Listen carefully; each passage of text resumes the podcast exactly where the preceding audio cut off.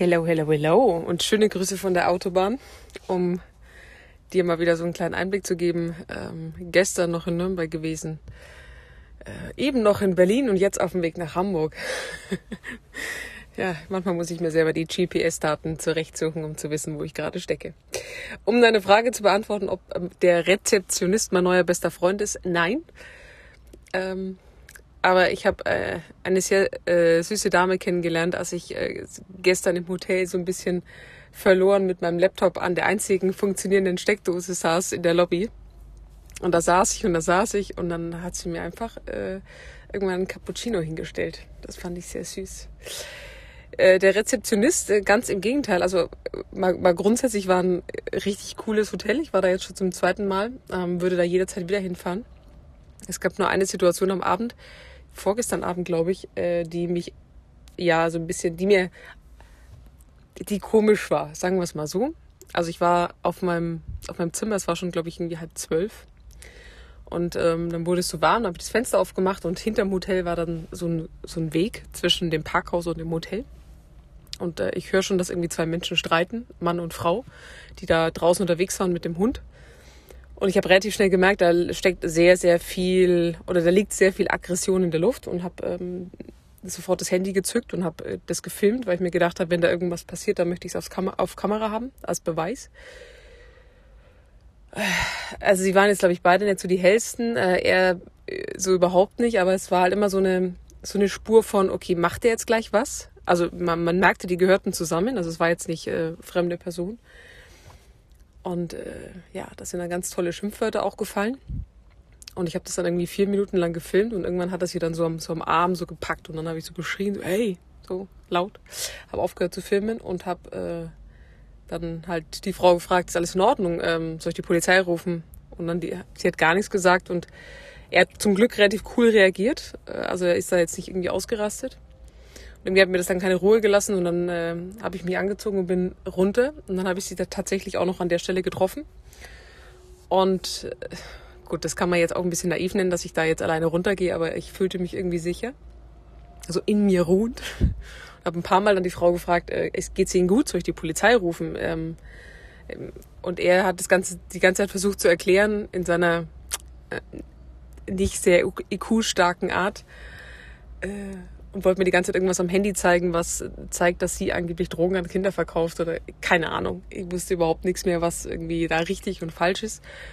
Und dann ist er wieder so aggressiv geworden. Da habe ich gesagt, äh, hör auf, ich hol, ich hol die Polizei.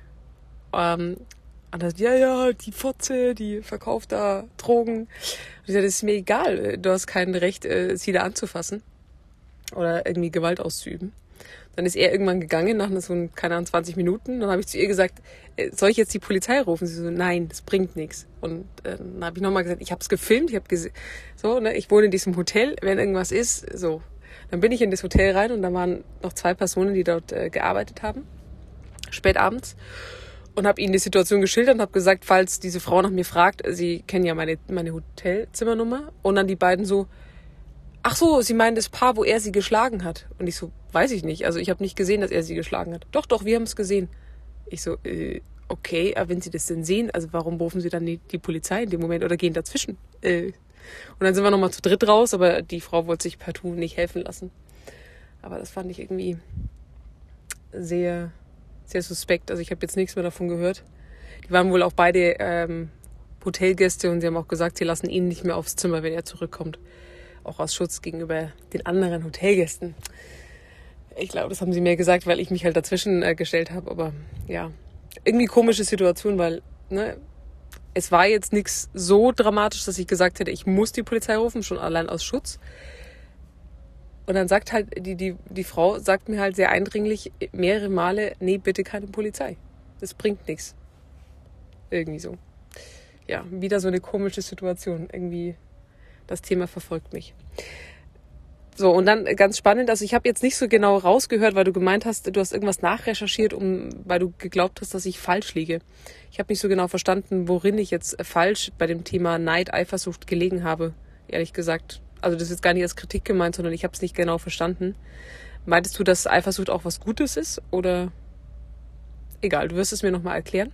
Passend übrigens dazu fand ich sehr, sehr cool äh, habe ich gestern Abend, ich habe ihn nicht ganz gesehen, ich habe per Zufall reingeguckt, ein, ein äh, Insta-Live mit äh, Veit Lindau. Der hat ein neues Buch geschrieben, also eigentlich zwei Bücher, aber er hat eins vorgestellt, Schattenwerk, wo du mit deinen Schattenseiten arbeitest und da hat er draus vorgelesen und da ging es eben auch um, um Neid und äh, ja, das war schon so ein bisschen so ein Hauptthema.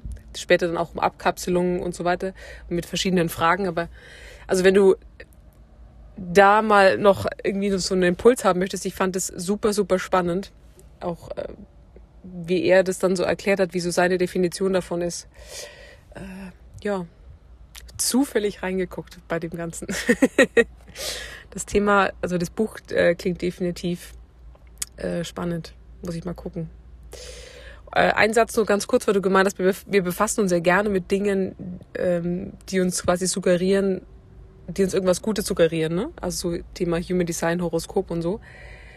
Ich würde das nicht ganz so unterschreiben. Tatsächlich die, die ersten Aspekte, die mich an, an Human Design fasziniert haben, um jetzt nur mal das Feld rauszugreifen, waren eher die Dinge, die nicht mir entsprechen und ich erstmal schockiert war, weil ich mir gedacht habe, hä, wirklich?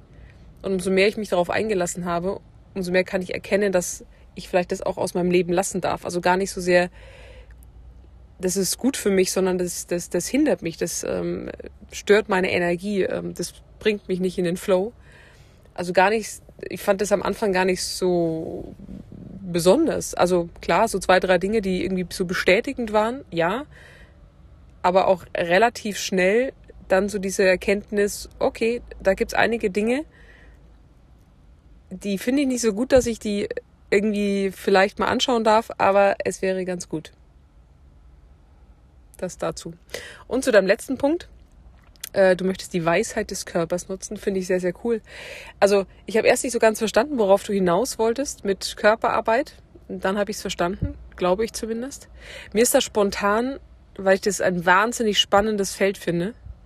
Ich weiß nicht, ob es in die Richtung geht, in, in die, also die du so für dich gerade siehst, äh, ist äh, Breathwork, also mit dem Atem arbeiten ich bekomme das über viele Kanäle immer wieder jetzt äh, zugespielt. Also ne, das, es häufen sich so die Impulse in meinem Leben, wo dieses Thema irgendwie reinploppt.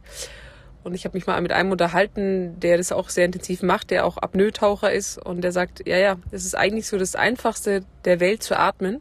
Wir machen es ja eigentlich ständig, aber keiner kann's.